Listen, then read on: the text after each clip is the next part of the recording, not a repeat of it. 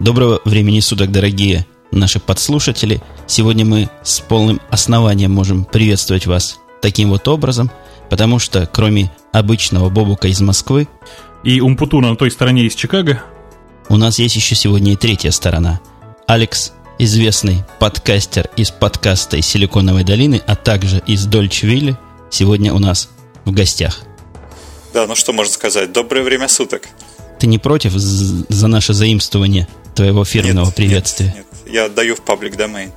Сегодня у нас действительно по-другому и не поздороваться, потому что находимся мы практически в трех сильно разных часовых поясах. И если у Алекса утро, у тебя утро, Алекс? У меня страшное утро, 11 часов, сейчас 12 пошел. Это страшное утро, особенно с учетом субботы. У меня где-то только утро закончилось, час дня, то у Бобука что там у тебя? У меня 22.10. Суббота. У тебя обеденное время. Ну, где-то так. Сегодня тем у нас, как ни странно, или как ни радостно, такое количество, что даже была мысль записать два подкаста к сегодняшнему дню, а не один, и приходилось темы фильтровать. Предлагаю начать с места в карьере, если нет никаких возражений у заинтересованных сторон. А с какой темы ты сегодня хотел бы начать? Ну, давай для разнообразия ты кинешь первый клич. Хорошо, давай тогда для разнообразия начнем не с Google, как это у нас обычно бывает в последних двух выпусках, а расскажем про знаменитую эпопею с батарейками от ноутбуков. Да, фотография шикарная, конечно, там на, на сайте. У меня у самого э, ThinkPad, поэтому я, когда это увидел, первым делом, значит, побежал на их сайт проверять э, номер батарейки. Э, вот. Но, но мой номер оказался в порядке, вернее, э, сайт вообще на него никак не прореагировал, сказал, ваш номер или неправильный, или батарейка в порядке. А у тебя IBM ThinkPad или уже Lenovo ThinkPad? Э, у меня как бы на границе, то есть как бы весь инжиниринг еще был э, от IBM, и как раз несколько месяцев до покупки э, произошел вот этот вот, э, вот эта продажа, э, значит, и в результате мне Э, ноутбук приходил уже из Китая. Ну, понятно, что они и до этого производились в Китае, вот, но здесь они этого факта не скрывали. Надо, наверное, слушателям немножко пояснить, что сейчас мы говорим о такой э, не очень приятной новости. Дело в том, что компания Lenovo, производитель, э, нынешний производитель э, ноутбука ThinkPad, которые раньше производились под маркой IBM, от, отзывает 526 тысяч батарей для ноутбуков, которые по уже известной традиции начинают то взрываться, то очень быстро кончаться. В общем, черт, что с ними происходит. Lenovo не является самым крупным пострадавшим в этом деле. Dell, как мы как-то рассказывали, отозвал более 4 миллионов батарей, а Apple 1,8 миллионов. Так что Lenovo, бывший ThinkPad, легко отделалась еще. На самом деле та же история была с Toshiba, и при этом ходят слухи, ходят слухи, что причина-то совсем не в этих производителях, а вовсе в компании Sony, которая производит э, батареи, вот эти элементы питания для этих батарей. Э, где-то тут ниже в статье, разумеется, мы э, нашли эту новость на ZDNet какой-то момент, и там есть очень замечательная такая от, от, отговорочка для, от руководителей компании Sony, в которой говорится, что еще в 2004 году руководители компании Sony утверждали, что в 2006 литий-ионная технология, вероятно, достигнет предела своего развития. Видимо, так и произошло, потому что все вот эти катастрофы, они происходят именно с литий-ионными батареями.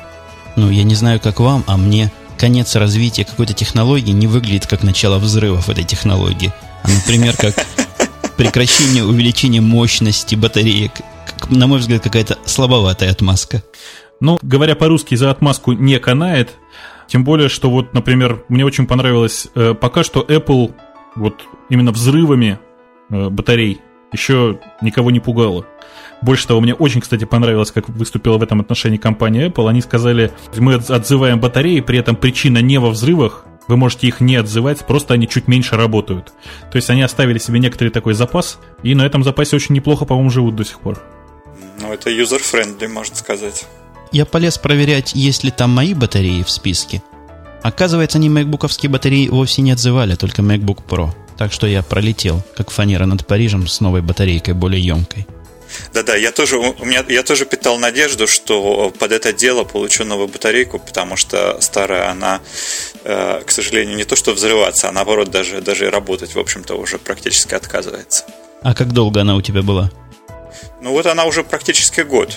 И нельзя сказать, что я как-то вот так э, heavy duty, что я постоянно пользуюсь батарейкой. Нет, вполне нормально. Ну, вообще, год это совсем неплохо, потому что вот тот Dell, который у меня на столе стоит, и пришел он два месяца назад, уже перестал жить от батареи. Видимо, мне повезло, потому что у меня Fujitsu Siemens один из э, там верхней линейки лайфбуков, и вот он до сих пор пока тфу тфу тфу почему бы постучать, чтобы не по микрофону, но до сих пор достаточно хорошо держит батарею. Плюс, конечно, у меня есть дополнительная батарея в э, контейнер вместо CD-ROM. Э, вообще, конечно, показательная ситуация. Как больше двух собираются, сразу начинается мериться, у кого больше, у кого длиннее, и кого дольше живет. Ну, как бы вот из этой истории я, когда присматривался к батарейкам, э, то вот как раз то, что сказал Умпутун, что на самом деле э, все батарейки делают э, на самом деле на малой дерибасовской, да, или на большой, значит, да, что на самом деле как покупать на вторичном рынке батареи для лаптопов это совершенно не проблема, потому что э, вот эти вот как бы китайские, э, ну, как бы third parties, что называется, они только снаружи делают так, чтобы они воткнулись конкретно в, э, в твой ноутбук, вот, а на самом деле как бы сами элементы-то они всегда, всегда от одной фирмы это не проблема. Э, при том, что для ThinkPad характерно, что фирменные батареи э, для вот конкретной модели, они страшно дорогие. Они в среднем э, от IBM, ну или от Lenovo сейчас, они в среднем на рынке раза в три дороже, чем вот как бы third party, то есть батарейки, которые просто можно купить на eBay продолжение всей этой истории, на самом деле у очень известного разработчика Linux, как мы помним, э, по имени Алан Кокс, произошла та же самая история с ноутбуком. Пока что все, что вот я знаю сходу из всей этой истории, что ноутбук у него взорвался э, в тот момент, когда он стоял в соседней комнате, всем повезло, в общем, никто не пострадал но при этом э, Алан честно говорит, что ему не, не к кому прийти и предъявить какие-то вот обвинения, потому что этот, э, вот конкретно эта батарея куплена на eBay, у нее, это no-name, что называется, батарея, и сложно определить. И э, это как бы вот очень странно, потому что я привык к тому, что взрываются фирменные вещи, да, вот какие-то у серьезных производителей, а тут вроде бы no-name. Очень удивительно мне это показалось. История со взрывами no-name – она не нова, а стара как день. Нет, не как день. Не знаю как что, но она стара. Была, по-моему, года два назад громкая история, когда массово взрывались левые батарейки для сотовых телефонов Nokia. И даже, говорят, кого-то там где-то ранили. Ты знаешь, я, честно говоря, первый раз слышу эту историю. Весь интернет в свое время ими пестрел. И после этого Nokia, насколько я помню, начала добавлять на свои батареи специальный голографический такой штрих-код, который говорят, очень трудно подделать. Меня на, на фотографиях порадовало, вот на фотографиях где-то взорванный, взорвавшийся ноутбук, порадовало, что он, э, взорвавшись, выстрелил от тела. То есть он выстрелил из задней части, как бы и туда-назад. А представь, если бы ты его держал на коленях, и на самом сокровенном лежала батарея. Вот, вот, вот, вот, вот, вот, вот. Меня лично история с Коксом даже, честно говоря, напугала, что я решил поменять батарею вот того ноутбука деловского, который входит в список – и которая у меня на работе, которая уже все равно сдохла, уже получается, что у знакомых людей, косвенно знакомых, взрываются батарейки. Это просто пугает. То есть это как бы говорит о том, что такое количество этих самых взрывающихся батарей не такое уж и маленькое. Ну, видимо, да. Предлагаю перейти к следующей теме. Которая тебе больше нравится. Нет. Предлагаю перейти к следующей теме, которая Алексу больше нравится. У него есть домашняя заготовка. А, ну у нас тут э, на днях э, выступал, представлял свою книгу Стив Возняк. Книга называется I Was. Ну, для тех, кто, может быть, не знает или слышал только край уха, Стив Возняк – это один из основателей фирмы Apple. Это было, по-моему, лет 30 уже назад. И сейчас он пишет о своих вот этих вот первых э, годах. И один из анекдотов, который он рассказывал э, о том, что как, как они вообще собирали, вот откуда взялся капитал для э, самого начала, в самом начале для фирмы Apple. Стив Возняк изготовил адаптер для телефона, который втыкался между э, телефонным шнуром и розеткой, который э, телефонным компаниям предотвращал э, зачисление денег за междугородние звонки. Вот такой вот такой вот хак, и он продавал э, этот, это устройство, называлось оно Blue Box, голубой ящичек, значит, он продавал это устройство на кампусе университета Беркли. Вот таким образом были собраны деньги для начального капитала. Наверное, эта история стала достоянием гласности, потому что прошел срок давности. Интересно, Packard был или кто там был тогда, AT&T, не может на них подать в суд и затребовать все их доходы, потому что начальный капитал был получен нечестным путем. Ты знаешь, эта история, в принципе, рассказывалась первый раз, насколько я помню, в книге «Хакеры или герои компьютерной революции». И там упоминалось, что компания TNT впоследствии пыталась каким-то образом отбить потерянные деньги, причем скорее потерянную репутацию. Но ничего у них не вышло, потому что там срок давности, по-моему, был всего 10 лет. А история эта, в общем, очень давняя, конечно. Я выступление Возника тоже, он любит повыступать, он такой говорливый человек, и я его, конечно, не видел никогда, но, судя по голосу, довольно харизматичная личность. Он часто выступает в твите, я его раза два или три там слышал. Вот, к сожалению, второй соучредитель редко где мелькает в таких неформальных обстановках. Алекс, тебе не приходилось видеть? Нет, Стив, Стив Джобс действительно мало мелькает. Я через, через одно колено а, знаю, как бы я, я знаю одну сотрудницу, достаточно высокопоставленную в Apple, которая ну, примерно на один уровень ниже. И она э, жаловалась, э, что единственная инсайдерская информация, которую мне удалось получить, она жаловалась, что даже занимая достаточно ответственную должность в Apple, она узнает о всех новостях в последний момент. То есть даже внутри менеджментовской иерархии Apple та же самая ситуация, что и вот с нами пользователями. Еще одна история от Стива, от, э, Стива Возника. Значит, еще, еще э, одно хулиганство, которым они занимались, вот он рассказывал, э, это э, он изготовил TV Jammer, то есть маленькое устройство, которое нарушало сигнал телевидения. И э, с карман, в кармане с этим устройством приходил в такое место, где много народу смотрит телевизор, и тайно в кармане нажимал на кнопку. После этого изображение на телевизоре, естественно, нарушалось, шла рябь. Кто-нибудь из присутствующих подходил к телевизору и по нему ударял. Ну, естественно, как первая реакция. Вот в этот же момент, ровно в этот же момент, Стив отпускал кнопку. А, вот, в результате у, у присутствующих вырабатывался жесткий рефлекс, что как бы ударить это помогает. Вот, и после этого он продолжал, значит, время от времени нажимать кнопку и смотреть, как очередные люди, значит, подходили к телевизору и с нарастающей силой ударяли по нему. Какой-то просто детский сад. И эти люди приготовили нам лучшую операционную систему. Ну, кстати, это очень увлекательный детский сад. Вот я не знаю, как у вас. У нас в последнее время мне братец на хвосте притащил. У меня есть братец, который учится здесь в институте. Он рассказал замечательную историю, как развлекается местная молодежь. Они приходят в книжные магазины, открыв... отрывают, знаете, там такая магнитная спиралька такая, по которой определяется, что этот товар куплен в этом магазине. Они аккуратно с книги спарывают эту спиральку. И не то, чтобы выносят книгу, нет.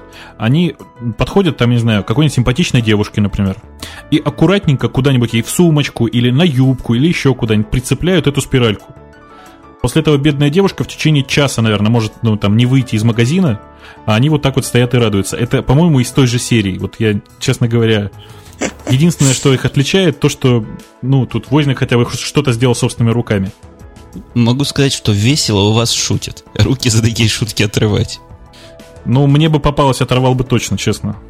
А я слышал, что по поводу этих RFID tags, да, вот это новое веяние, что все продукты, все товары в магазине будут метить э, RFID с уникальными идентификаторами, Э, что само по себе может быть и явление прогресса, но приводит к тому, что тег, который уже числится как оплаченный, и с ним система выпустит из магазина, он продолжает быть активным. И при последующем заходе в магазин, значит, тебя могут, собственно говоря, записывать это твое поведение, как часто ты приходишь и, может быть, даже где ты там ходишь между полками. И в этой связи знающие люди рекомендуют все товары, продукты это или, или несъедобные товары, э, после покупки ненадолго класть в микроволновку. Это интересная идея. Я бы на самом деле подумал чуть-чуть и выпустил, наверное, такое устройство за небольшие деньги, скажем, ну, 30-50 долларов, которое бы якобы снимало намагничивание вот этих самых RFID. На самом деле, оно, Слушай, естественно, ничего бы не делало. Кстати, отличная идея. Я думаю, что нам просто стоит скинуться и э, где-нибудь заказать, где-нибудь в Китае. В Китае, как теперь модно. Может быть, из старых батарей, кстати. Отличное устройство получится я хочу твою идею развить, совместить твое устройство с устройством снижения общей радиации телевизора. Да, да, да, именно. Причем мы его сделаем обязательно пассивным, без блоков питания, без батареек, без ничего. Будет очень красивая коробочка. Мы можем сказать, что, например, на основе кактусовой вы вытяжки это сделано. Точно. А, да, и залито в батарею, отлично. То есть я думаю, что кто-нибудь из нас уже побежит завтра покупать патент, а давайте все-таки потихонечку от, от э, одних э, разговоров про Apple придем к другим. У нас есть замечательная тема, а может быть не тема, а вовсе фейк, по поводу того, что Apple подготовила нам э, некоторый такой гаджет под названием Micro Mac Portable. Я не могу ничего пока про него сказать. Единственное, что ходят слухи о том, что он больше всего похож на крышку с монитором от 12-дюймового PowerBook эти слухи, в общем, ходили очень давно о том, что когда-то это произойдет, о том, что когда-то будет выпущен аналог Tablet PC или там UMPC, как это сейчас принято говорить. Может быть, это действительно произойдет, потому что очень уж картинка похожа на правдоподобную. Э, при этом э, надо сказать, что у Apple действительно ведь когда-то был очень интересный опыт с э, Newton Message Pad. Если не знаю, вы знаете такое устройство, нет? Ну, слышал, да. Но не видел. А я когда-то был гордым обладателем Newton Message Pad, могу сказать, что это действительно уникальное устройство. Во-первых, это единственное устройство на моей памяти, которое адекватно распознает мой рукописный ввод. Это при том, что оно сделано черти когда, в середине 90-х. Это единственное устройство на моей памяти, которое вот, переносное вот такого компактного типа и при этом живущее от одной зарядки, ну там, до 24 часов подряд.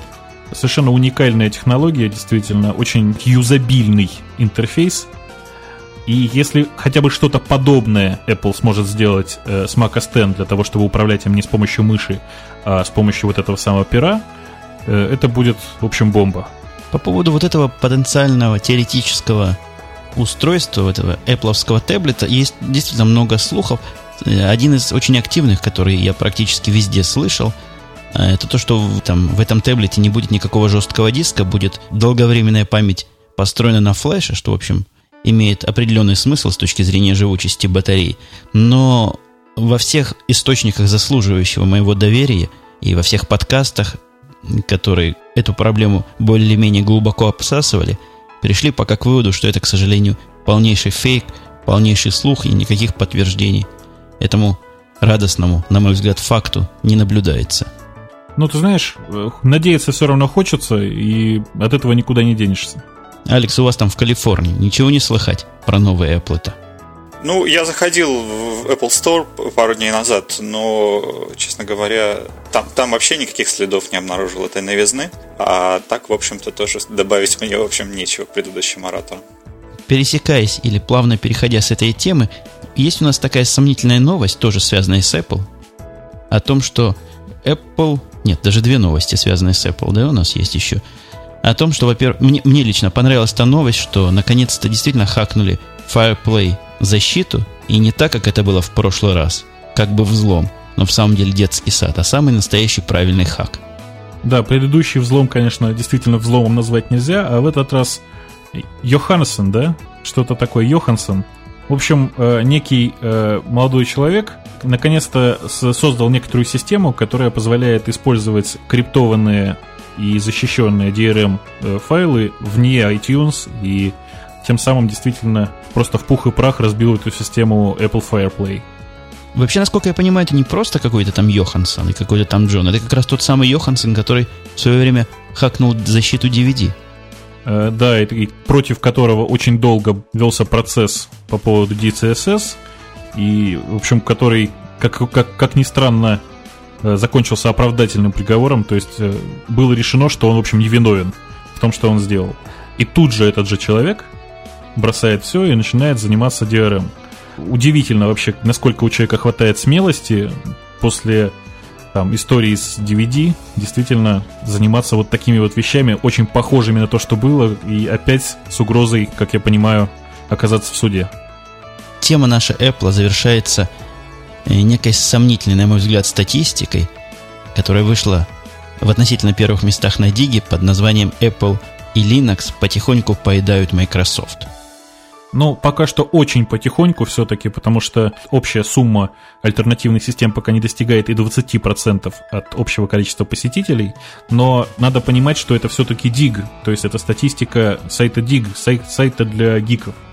То, что гики давно начали, начали пересаживаться на э, macOS, macOS X и Linux, это понятно было с самого начала. Суть же этой истории в том, что один из посетителей и активных контрибьюторов этого сайта Dig, после того, как поставил на Dig одну из своих новостей, одну из ссылок, проследил за тем, какие операционные системы использует кем. И пришел к выводу, что статистика про Apple, которая говорят, что у нее 5% рынка, занижена, и она в самом деле растет, и все такое прочее. Статистика это очень своеобразная, потому что если глядеть, например, на статистику посетителей моего сайта, можно прийти к выводу, что Apple там юзеров чуть ли не 20%. Ну да, он бы еще статистику собирал на сайте apple.com или, или Ubuntu. А вот, э, кстати, вот к этому сразу вопрос. Вот что за связь такая магическая, на мой взгляд, между э, search engines, то есть поисковыми системами, технологиями поисковых систем и э, русскими. Я вот на Гугле эм, спонтанно совершенно познакомился с двумя сотрудниками Гугла, оба оказались русскими. Ну как, из Москвы. И э, третий, э, после некоторого общения оказалось, что он тоже, значит, происхождения московского, российского, вот. И, ну, не говоря уж о э, одном из основателей Гугла Сергея Брине, который, как известно, родился и первые годы рос в Москве. Ну и вот, в принципе, я тоже недалек от, от э, поисковых систем, и, э, наверное, Бобук тоже может это прокомментировать. Ты знаешь, мне кажется, что тут все очень просто, и у меня есть специальный заранее заготовленный ответ. Дело в том, что Россия очень большая страна, в которой живет очень мало народу. Всех приходится искать с детства. Так что мы в этом э, крутимся, мы в этом варимся, и приходится, в общем, постоянно думать о том, как же что поискать. Видимо, это очень сильно накладывает отпечаток. Кроме того, э, в России традиционно очень сильная математическая школа. И это дает тоже очень-очень большой плюс, потому что э, сложные поиски это все-таки очень наукоемкая технология. А как вам странная такая новость о том, что Google выкупил свой гараж? Кажется ли вам это вообще новостно-образующим сообщением? Ну, я не знаю, как вам, а мне просто кажется, что это замечательная новость. Она показывает, что, во-первых, э, там основатели, если я не ошибаюсь, Ларри Пейдж и Брин, они как бы имеют как минимум некоторое чувство юмора и некоторую ностальгию по тому, как это все начиналось. Они не забыли это все. И я, честно говоря, вот очень рад за людей, которые работают под их началом, потому что, ну, это, это действительно очень большой показатель. То есть люди помнят, как это все начиналось. Они не забыли, что когда-то они тоже были бедными, и когда-то все, что они делали, это занимались кодом. Да, тут вообще интересная история, потому что если вчитаться внимательно в сообщение, то можно увидеть, что, во-первых, цена, э, безумная цена, даже, даже цена съема гаража, она была, по-моему, если мне не изменять память, 1700 долларов за гараж. Я понимаю, что это э, Менло Парк, что это как бы дорогое, дорогое место, но тем не менее. И к этому моменту, на самом деле, у э, основателей Гугла уже были, был то ли миллион, то ли 10 миллионов, которые им дали венчурные капиталисты. То есть люди, в общем-то, уже были не бедные. И я думаю, что это действительно из рубрики юмор и, э, ну, как бы просто, когда перед ними встал выбор, э, собственно говоря, где, где развернуться, то, наверное, они пошли по традиционному пути сознательно последовав традиции, заложенных Хьюлитом и Паккардом, который, кстати говоря, гараж эм, я посещал, и интересно, что выкупили, выкупила гараж, по-моему, местная, местная власть, э, и совсем даже не Хьюлит Паккард. И выкупила только гараж, потому что сам дом они себе позволить не могли, столько денег как бы, в городской казне нет, да, и, и им бы не разрешили это делать. Вот в результате выкупили гараж, он стоит пустой. При этом зайти в него нельзя, ну, а, а дом при этом, который при гараже, он, понятное дело, остался без гаража. Такая вот история. Надо сказать, что огромное количество, на самом деле, компаний начинались в гараже. Почему-то традиция такая американская. И Apple начинались в гараже, да, Hewlett Packard начинались в гараже. AT&T, по слухам, начиналась не в гараже, а в сарае. Но это, в общем, примерно та же самая история. Так что, мне кажется, это, в общем, действительно очень такой, очень приятный показатель. Я очень надеюсь, что когда-нибудь я обосную свою маленькую компанию и обязательно выкуплю для этого гараж. В России в гараже жить не очень удобно, но гараж должен быть. А вот Google, кстати, по сообщению – кстати, о Гугле. По сообщению известного издания в широких кругах Нью-Йорк Таймс, они утверждают, на мой взгляд, странную, странную истину, которая несколько расходится с моим опытом о том, что Google в последнее время, буквально за последние месяцы, в разы улучшил качество определения спама. А, честно говоря, я вот не заметил. Я не знаю, как вы. Мне не показалось, что это вот резко какое-то изменение произошло. Я заметил совершенно обратную тенденцию – до меня начал проходить спам, который раньше вроде бы и не беспокоил. Если вчитаться в эту новость, то они акцентируют здесь внимание не на правильности обрезания спама, а на неправильных срабатываниях. То есть, мне кажется, они в этом смысле они как раз ухудшили ситуацию. Пытаясь не среагировать на не спам, они начали пропускать, опять же, на мой личный взгляд, больше спама. Это как раз самый для меня такой неприятный аспект антиспамовских фильтров. Это не пропускание как бы, позитивных э, э, случаев, то есть, то есть e-mail, нормальных e-mail, которые не спам. При этом получается, что и без того email, в общем-то, ненадежный протокол, э, который почему-то продолжают упорно использовать даже в бизнес-циклах. Вот. А, а тут совершенно даже появляется легальная Э, легальное окно, что письмо не дошло, никуда не пришло, не вернулось, просто пропало. Пропало где-то где вот в этих вот антиспамовских фильтрах. В принципе, есть такое достаточно распространенное мнение, что e-mail как протокол, в общем-то, мертв. Ваши бы слова, да, людям в уши, потому что e-mail как протокол может быть и не мертв, но количество спам-сообщений и ложных срабатываний, в общем, постоянно растет. Э, спамеры технологии свои совершенствуют, и действительно, вот мне сейчас кажется, что самое простое, что можно придумать в этой ситуации, это просто начать потихоньку отказываться от email в пользу других каких-то систем, которые с самого начала, ну, защищены, что ли, от подобной ситуации. В компании Яндекс есть свой антиспам-фильтр, который там когда-то вырос из open source технологий, потом был очень активно переписан. Э, называется он Яндекс Спам Оборона, и просто по работе мне постоянно приходится с этим пересекаться у нас количество ложных срабатываний тьфу-тьфу-тьфу, опять же, вот, блин, почему постучать, не растет, но э, каждый раз у, усложняются и усложняются фильтры, что создает, в общем, дикую совершенно нагрузку. Очень тяжело с этим бороться, причем спамеры постепенно придумывают все новые и новые технологии. И что самое это ужасное, э, эти же технологии, то есть технологии по, скажем так, уходу от фильтров, да, э, попытки просочиться через фильтры – они используют не только уже в почте, но в, в такой известной проблеме, как поисковый спам. Я не знаю, вам это что-нибудь говорит и не говорит, но есть очень такая активная проблема о том, что если, например, в Google сейчас набрать холодильники, то из первых 10 позиций, ну, я думаю, 2-3 обязательно будет э, такой очень активный спам, то есть страница, которая ведет на другую страницу, которая в свою очередь ведет на некий сайт, который, на котором висит, например, AdSense. Вот. И Google, если на э, англоязычном, скажем так, рынке э, Google с этим активно борется, то на русском рынке этой борьбы пока не видно. И прямо сейчас, мне кажется, Google это все-таки самый заспамленный из, из поисковиков.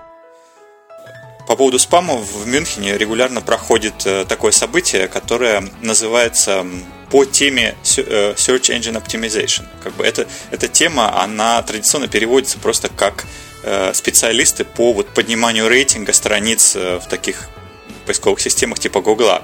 И я знаком с организаторами этого события. Вот. Самое интересное, что активно обсуждая последнюю самую науку по тому, как оптимизировать, как обмануть э, Google Rank, там при этом в этой конференции участвуют какие-то вот такие незаметные люди без бейджиков на, на груди или, может быть, с какими-то неразборчивыми бейджиками, вот, которые внимательно все это слушают. И, в, общем, в общем-то, это как бы непрерывная борьба, которая, э, которая идет полным ходом с обеих сторон, применяя все более и более извращенные методы. Каким-то образом у нас сегодня появились две новости или два сообщения, очень схожие в политическом смысле – Первая называлась так «Яха открывает Яха Mail для open source девелоперов», а вторая э, Google добавляет поиск по коду в свои многочисленные search engine.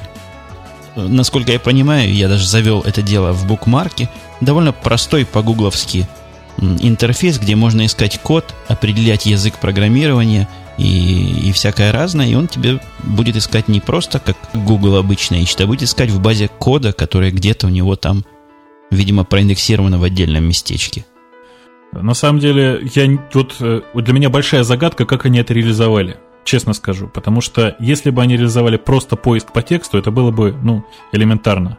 а у них огромадная база исходных текстов, которая вот, ну, действительно очень большая. Они проиндексировали большую часть SourceForge, они проиндексировали большую часть вот этого самого Google Code, да, который у них там э, проекты свои заводят.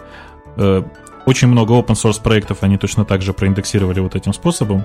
И при этом они умудряются по этой гигантской просто базе, давайте честно скажем, мы всем, в общем, математикой занимались. Как они умудряются проходить по этой базе регексами с очень большой скоростью, я не понимаю. То есть дело в том, что вот я не знаю, если вы представляете себе, как устроены поисковые системы, там вообще строится э, так называемый индекс. Так вот, индекс и регексы, на мой взгляд, это очень мало сочетаемое понятие. Я понимаю, о чем ты говоришь. Я замолк в раздумье, как бы я это реализовал, пока никакой мысли в голову не прилезла. Действительно, проблема ребром. Вот у меня та же самая проблема. Вот совершенно. Я не понимаю, как они это сделали. Просто вот мистика какая-то. И либо у них Э, в какой-то момент наступит э, жуткое совершенно перенасыщение базы, и они будут очень-очень медленно работать, либо они просто применили вот какую-то новую технологию, про которую мы пока ничего не знаем.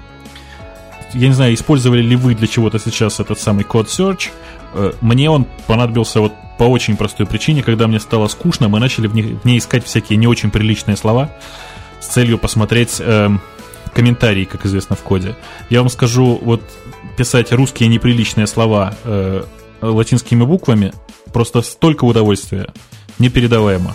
А как вам новость по поводу того, что Yahoo открыла свой исходный код к своему мейлу? Мне кажется, это какой-то шум вокруг ничего. В чем судьбоносность этой новости?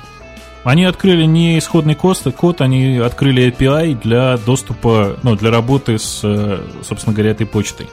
Вау, то есть можно теперь написать своего клиента, который будет забирать оттуда почту не, не через POP, а как-то по-другому. Да, да, да, да, да. Вот. На самом деле никакой такой особенной новости из этого нет. Э, просто они вот вроде как показали, что они поддерживают э, там открытые исходные тексты, да. На самом деле Google это делает намного более активно, и, вероятно, это просто был такой ответ, что не Google один такой, у нас тоже, в общем, все open source. А Google в ответ, то ли, то ли в ответ, то ли сам по себе тоже сделал хорошую, хорошую акцию, которая, конечно, не связана с открытыми исходными текстами и с открытием каких-то API. Они позволяют теперь свои виджеты, имя которым миллион, добавлять в любую страницу, а не только на гугловскую homepage. Ну, это был очевидный шаг, потому что они когда-то очень давно открыли на Google Maps тоже свободный API и позволяли, собственно говоря, Э, виджет с картой использовать в сторонних проектах. Таких проектов тоже уже действительно очень много. И, в общем, это было действительно очень легко предсказуемо, что однажды они это сделают. Э, ну а что, как бы это большая индустрия, у этого большой рынок, я вот немножко со скепсисом отношусь. Ну вот можно календарь, э, допустим, вставить куда-то. Ну что, а вот есть же у, на, Moz, на MOS 9, да, есть Mozilla Extensions, которые позволяют в общем-то, для себя уже, вот у меня, например, стоит у меня и температура за окном прямо тут на, на тулбаре, и что там еще время, там, в общем, все, все в общем-то, что хочешь. А, а вот с Гуглом, как бы большой вопрос, у меня, например, такое ощущение э, по поводу privacy. Получается, что вот я хожу на Google, ищу там, при этом я залогинен, то есть у меня вот наверху написано, что они знают мой e-mail, они знают все мои поиски. Теперь получается, что Э, Google тоже знает мой календарь. В общем-то, практически все обо мне, да, все, все как бы сохранен, э, сохранено в одном месте, в центральном. А чем тебя это смущает? Ты боишься, что кто-нибудь из злоумышленников проберется в базу Google? Или ты боишься, что Google сам воспользуется этой информацией? Ну вот, например, тот же, э, те же вот эти вот средства, которые, ну вот эти вот э, программы, которые позволяют редактировать файлы, по-моему, что-то типа Word, ну некий текстовый редактор. Получ... Ага, Writely. Да, Writely. да, да, да. Про, про него, кстати, уже беседовали в прошлых подкастах. Э, получается, что текст, собственно говоря, сам, сам файл, сам текст, который я редактирую, он доступен ну, может быть, не злоумышленникам, но он точно доступен Гуглу, он доступен в связи с э, календарем, и он доступен в связи с историей моих поисков. Что, в общем-то, по-моему, достаточно интимная информация. Ну, я думаю, в каждой компании есть э, так называемый NDA, э, соглашение о неразглашении информации, согласно которому, ну, у нас, например, ты, конечно, не имеешь никакого права хранить э, какую-то важную бизнес-информацию на Райтли. Все-таки Райтли это скорее такой простенький текстовый редактор, на котором можно сохранить информацию, которая не особенно секретна. Э, кроме того, мне кажется, что вот это, вот это все направление о, о том, что Google делать из Google пугало, ну, в определенном смысле, конечно, так есть, потому что информации у него так много, и что же он будет делать с этой информацией, это загадка. Но надо вспомнить, что мы и до этого не жили в защищенном мире, где документы, важные бизнес-документы пересылались имейлом, и мы-то понимаем, насколько этот протокол смехотворен с точки зрения privacy или защищенности. У меня, кстати, есть замечательная футболка.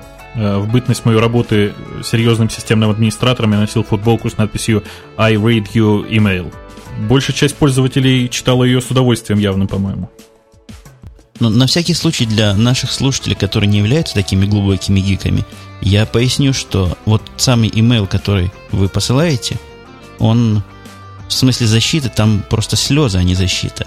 Во многих местах ваш email злоумышленники, или даже не совсем злоумышленники, а, допустим, администраторы тех или иных серверов, могут вполне свободно и без всякого напряжения мозга прочитать, удалить, скопировать, модифицировать и так далее. Конечно, это не электронное письмо, на самом деле название неправильно, это электронная почтовая карточка. То есть вот ты пишешь e-mail, его почтовые работники и все, кто хочет, все, кто имеет доступ э, к почтовому потоку, могут просто взять и прочитать.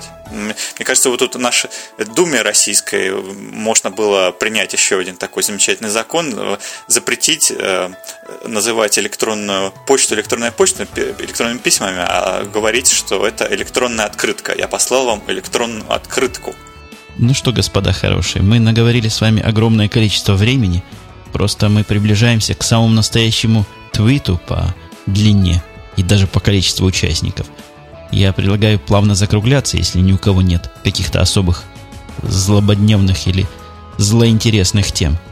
Да, я бы тоже предложил потихонечку закругляться и потом еще и порезать, потому что мы очень много наговорили сегодня.